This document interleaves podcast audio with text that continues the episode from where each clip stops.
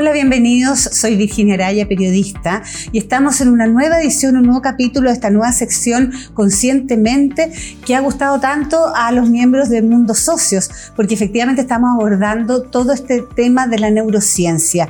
Y hoy estamos con una destacadísima invitada, la doctora Daniela Tumala Dokendorf, ¿lo dije bien? Sí. Ella es una destacadísima psicóloga e investigadora de GERO, el Centro de Gerociencias de Salud Mental y Metabolismo de la Universidad de Chile.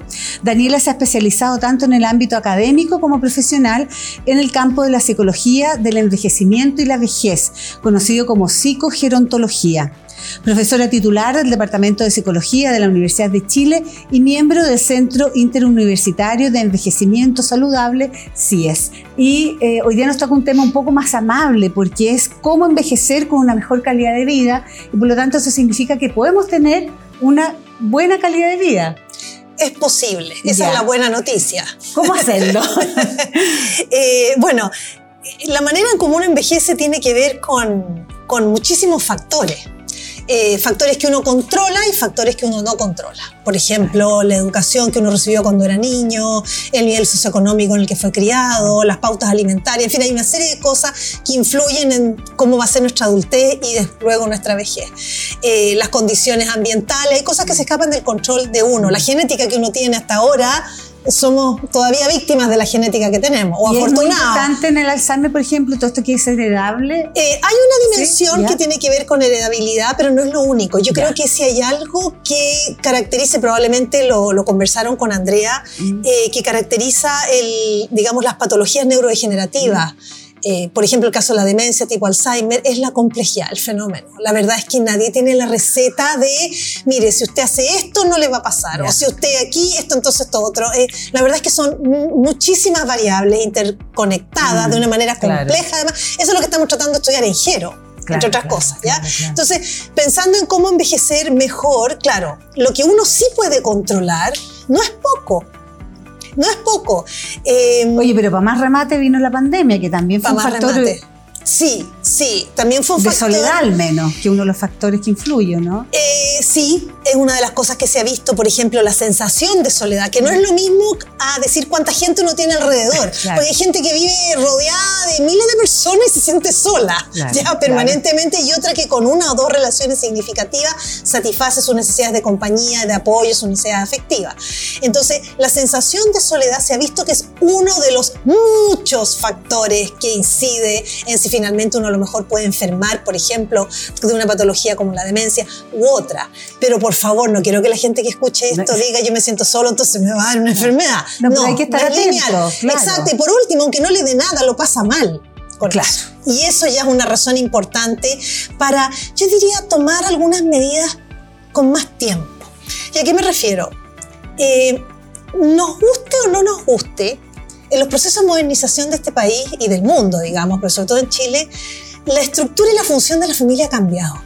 Mm. La familia no es la familia de antes, mm. eh, donde había eh, pocas generaciones vivas y mucha gente para el lado. Es como decía una colega, familias bajitas y gorditas, hartos primos, hartos hermanos, y los padres vivos, las mujeres estábamos en la casa, mm. nos encargábamos del cuidado de los niños, atendíamos a los adultos mayores padres, suegros, tíos, todos cabían de una u otra forma y había un ritmo de vida que permitía que la persona mayor que contaba con una red familiar pudiera satisfacer en esa red sus necesidades de afecto y cuidado.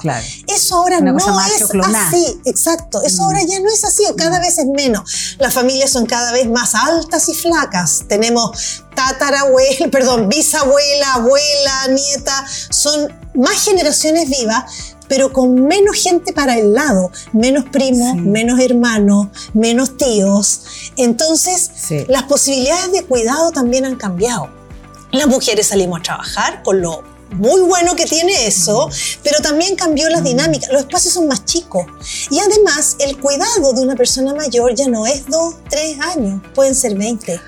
Y con necesidades especializadas de cuidado. Es como el doble filo de vivir hasta los 90 o 100 años, o sea, no sé para qué. Exacto. Bueno, la pregunta del para qué es, Virginia, una tremenda pregunta. O sea, una tiene que ver con esto de cómo me las arreglo para tener redes afectivas, mm. más allá de las familiares, y para eso preocupémonos desde antes, desde antes, y cuando estemos viejos o viejas, yo no le tengo miedo a esa palabra, creo que tenemos que perderle el miedo.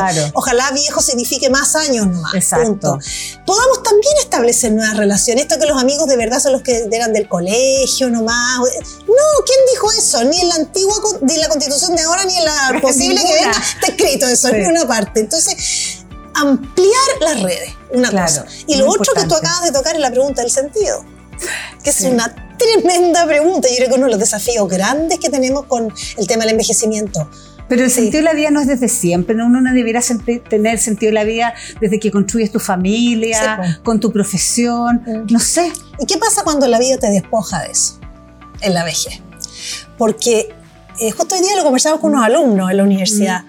Eh, de alguna manera, por lo menos en la cultura moderna occidental, no me voy a meter en el mundo de Oriente, mm. pero sí en la cultura moderna occidental, esto de el éxito, la juventud, la fama, salir en la foto, ah. ser reconocido, tener plata, estar bien estirada, ¿no es cierto? Vernos lo más regias posible, pasa a llenar mucho de tu vida. Mm. Y eso, tarde o temprano, la vejez te lo va quitando por muchas cirugías que te hagas, terminas viendo ridícula, ¿no es cierto? Pero claro, yo he visto algunas imágenes que realmente son insólitas, o, tratar de extender algo que ya no se extiende. En algún momento jubilas o se acaba tu actividad laboral. En algún momento los hijos se van, los nietos no tienen tiempo porque ya están grandes. Entonces llega un minuto donde tú dices, y yo lo he escuchado, o Virginia, no lo estoy inventando, yo he escuchado gente sentada frente a mí en la consulta que me dice, ¿para qué sigo acá? Bueno, esa es una tremenda pregunta. ¿Para qué me levanto? Claro. es una Ahora, yo creo que eso, esa pregunta mm. se aminora, a mi modo de mm. ver, desde la ignorancia, digamos, cuando tú estás preocupado en tu vida anterior de tener una vida interesante. Sí. Porque, porque por una, algo muy, muy básico. Por ejemplo, si tú estás acostumbrada a ir a una exposición, a ir a un concierto, al cine, a conversar, a leer, se te hace un hábito. Sí. Entonces, tú, aunque tengas 70 años, quieres seguir yendo a ver esa película. Entonces, em, eh, digamos, disminuye la posibilidad de quedarte vacía. Sí. Siguen los proyectos, eh, que es importante, poder eh, vincularse a proyectos que vayan más allá de lo laboral. Claro. Pero sí yo creo que el envejecimiento de la población nos hace despejo también de dónde estamos poniendo el principal sentido de la vida. Claro. Eh, en algo que mm. se pierde sí o sí, ¿será tan importante entonces? Bueno, tremendas preguntas. pero a propósito, quería quedarme un poquitito en el tema de la vejez, porque para preparar esta entrevista volví a ver una película que me impactó mucho cuando la vi. No padre, porque padre uno sale destruida. Eso ya lo tenemos, y además un señor ya de edad, como que es más entendible. Pero esta película, no sé si tú la viste, Steel Alice. Sí. Porque primero ella era joven, o sea, tenía cincuenta y tanto. Sí, claro. Era muy educada, o sea, su, nivel intelectual era muy alto, lingüista, y sin embargo le pasa esto. Entonces, eso tampoco lo podemos descartar, o sea, efectivamente eh, me puede pasar desde qué edad adelante, por ejemplo, una demencia. Es decir, la posibilidad de desarrollar una patología como la demencia aumenta en la medida en que vamos envejeciendo. Ya. Eh, como tú decías prevenir, tampoco prevengo ser tan inteligente ni tan formada. O sea, hay, sí, igual me sirve ser sudoku y puzzle. Un poco de para allá. sí, a ver, son varias, son varias cosas. Em, ¿Qué es lo que realmente la causa? Es una constelación de factores que se van identificando, pero que todavía no hay ninguna claridad como para decir, mire, si esto, entonces esto. Pero sí hay algunas cosas que se saben. Por ejemplo, eh, todo lo que nos protege de patologías vasculares ¿ya? De tener problemas al corazón, también nos protege de desarrollar cuadros como una demencia. O sea, desgraciadamente hay que comer sano. que, que, encuentro lo más aburrido que comer sano. Hay que hacer ejercicio, que es otra cosa aburrida, por lo menos para mí, pero hay que hacerlo. Porque la verdad es que la actividad física, fíjate que no solo te prepara para una mejor vejez, sino que también, y lo digo como psicóloga, también te ayuda en el plano emocional. La actividad física es una manera muy sana de mantener también salud mental. Entonces, la actividad física, el comer sano, no fumar, cuidarse la diabetes, todas esas cosas que te sirven como para las patologías, para evitar patologías cardiovasculares, también ayudan, son un elemento que suma a favor de prevenir demencia. Tener una red social importante, mantenerse vinculado, participando. Y lo que tú hablabas recién de ser muy inteligente, muy formado, lo que se ha llamado reserva cognitiva. ¿Ya? Es como de alguna manera haber hecho mucho ejercicio con el cerebro y tener harta musculatura ahí para enfrentar un daño que se va produciendo en nuestra biología, en nuestro cerebro y las personas que tienen mayor desarrollo cognitivo, ya sea por la actividad que hacían, por su formación, por su oficio, eh, tienden a resistir mejor el daño que hay en el cerebro Ya. por más tiempo. O sea, sirve. Sirve, es otro elemento más que ayuda, pero tampoco No, es, es- ahí tiene gente brillante que también pues. finalmente pueden desarrollar una patología como la demencia. Ahora, quiero decir algo, hacer sudokus, hacer ciertos ejercicios, ir a estos cursos de estimulación cognitiva es una forma, pero no es la única Ya. tener una discusión, por ejemplo, Mira. sobre una película. Todo lo que implique en el fondo un grado de esfuerzo cognitivo te sirve. Discutir con tus amigos, vas al cine con tus amigos. A mí no me van a llevar a estimulación cognitiva cuando esté vieja, ni con una pistola en la nuca, te digo, Claro, porque me claro, aburro. lógico. Me aburro, pero sí puedo ir al cine, puedo tener una Claro. discusión sobre la situación política nacional, internacional, o sea, mantener esto Sí. con un grado de exigencia. Si es muy fácil, no sirve. Si es demasiado difícil, tampoco porque angustia. Pero con un Mira. grado de exigencia, eh, eso es una buena forma de mantener la estimulación cognitiva. Interesante, o sea, Sí. aquí en Mundo Socios, este taller de libros que hay de lectura Por ejemplo. con Pancho Muate, estupendo. Por esto. ejemplo, entonces, Claro. que al- cada uno tiene que buscar Claro, su claro. forma de mantener esto funcionando. Daniela, que tú hablas de un concepto de inteligencia cristalizada. Para Sí. allá vamos, eso es. Mm, No exactamente. Lo que pasa es que, a ver, la inteligencia, eh, la inteligencia depende de quién la defina. Ya. qué es lo que es la inteligencia. Pero hay muchas maneras de, de definir lo que es la inteligencia y de medirla. Pero hay una distinción que es bien útil, que es entre la inteligencia cristalizada, que tú dices, y la inteligencia fluida, ¿ya? Que son como dos formas de inteligencia que tenemos todos. Todos, todos. Lo que pasa es que la inteligencia fluida es la que tiene que ver con la velocidad de respuesta, con la capacidad de aprender rápidamente cosas nuevas sin, sin experiencia previa. Ya, Ese tipo de inteligencia suele decaer con los años. ya. Pero la inteligencia cristalizada, que es la que tiene que ver con todo tu acervo de conocimiento, con tu experiencia de vida, con aprender a tomar decisiones aplicando el criterio, saber resolver conflictos, priorizar de manera adecuada, ese tipo de inteligencia no decae con los años. Ese tipo de inteligencia se mantiene y es más, puede mejorar con los años. Eso es súper interesante. Entonces, sí. Y también la estimulas con lo que decías antes, con discusiones, con diálogos, con Exacto. leer, con experimentar. Exacto, aplicando tu experiencia, lo que tú sabes, por supuesto. Y otra súper buena idea que te leí a ti en una entrevista, tú decías abrirle las aulas universitarias a los mayores. Sí. Y que sí. tienes razón, porque ¿por qué no podrían ir, por ejemplo? Exacto. Bueno, hay algunas iniciativas, ¿ah? Ya. hay que reconocer, hay algunas universidades eh, que están haciendo eso. La misma Universidad de Chile también está abriendo a la comunidad algunas instancias, pero hay un proyecto ahora de poder efectivamente llevar y abrir a la población las aulas universitarias, la población Mm. también. Por ejemplo, yo hago un curso de psicología del envejecimiento y la vejez. Sería estupendo que gente Súper mayor fuera claro. y que pudiera además, eso además favorece algo que es muy bueno para una mejor vejez, que es las relaciones intergeneracionales.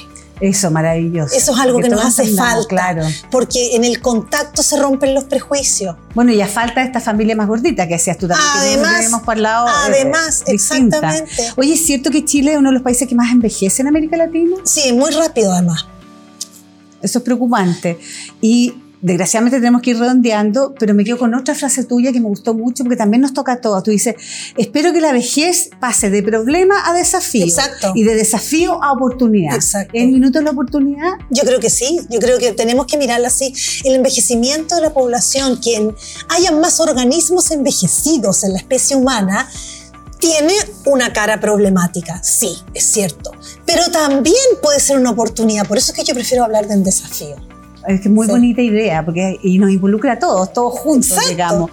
Eh, para despedirnos, me gustaría que te refirieras a esta guía práctica de salud mental y bienestar para personas mayores que hicieron ustedes la red transdisciplinaria sobre envejecimiento Sí. de la Universidad de Chile, porque me gustaría saber a quienes nos escuchan cómo pueden acceder a esta guía. Ese- porque uno podría tenerla en la casa. ¿no Se descarga de internet absolutamente, Así es fácil. así es fácil. ¿Cuál es el sitio? Y ¿La Pueden buscarlo. Y si no pongan el nombre, guía tal cual, ponen el nombre y les va a aparecer y lo pueden descargar. El Servicio Nacional del Adulto Mayor, que también participó en esta iniciativa, también ahí hay todo en la página web del Senama, que es el Servicio Nacional del Adulto Mayor, hay una parte que es documentación.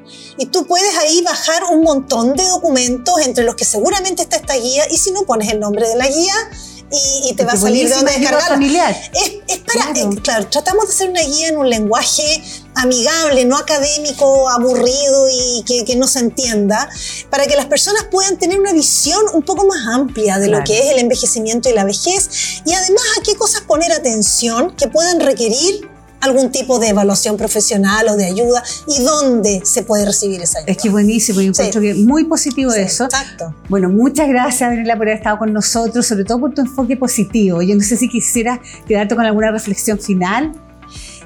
Sí, me gustaría decir algo. Eh, yo creo que tenemos la posibilidad de un buen envejecimiento.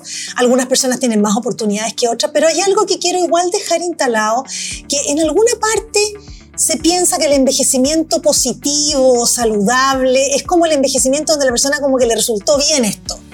Y los que enferman, por ejemplo, de algo, tienen algún problema, es como que hubieran fracasado en ese proceso. Y yo creo que eso no es así. Eh, nos guste o no, y también lo he dicho en varias entrevistas, siendo positiva, pero el, el, dolor, la enfermedad, el sufrimiento forma parte también de la vida. Y aprender a lidiar con eso, tarde o temprano, es algo que nos toca. Y no podemos hablar de fracaso cuando eso ocurre. Me encanta, muchas gracias. Yo creo que eh, a todos nos llegó eso porque, porque es como un switch, ¿no es cierto? Miremos de verdad cuando uno dice mira el vaso lleno, pero hazlo. Concreta mirar el, el, vaso medio lleno, en este caso de la vejez. Yo me quiero despedir de nuevo de, esta nueva sección que, espero que les siga gustando conscientemente a todos nuestros eh, miembros de Mundo Socios y nos vemos en una próxima entrevista tan interesante como la que tuvimos hoy con Daniela. Muchas gracias. Encantada, muchas gracias.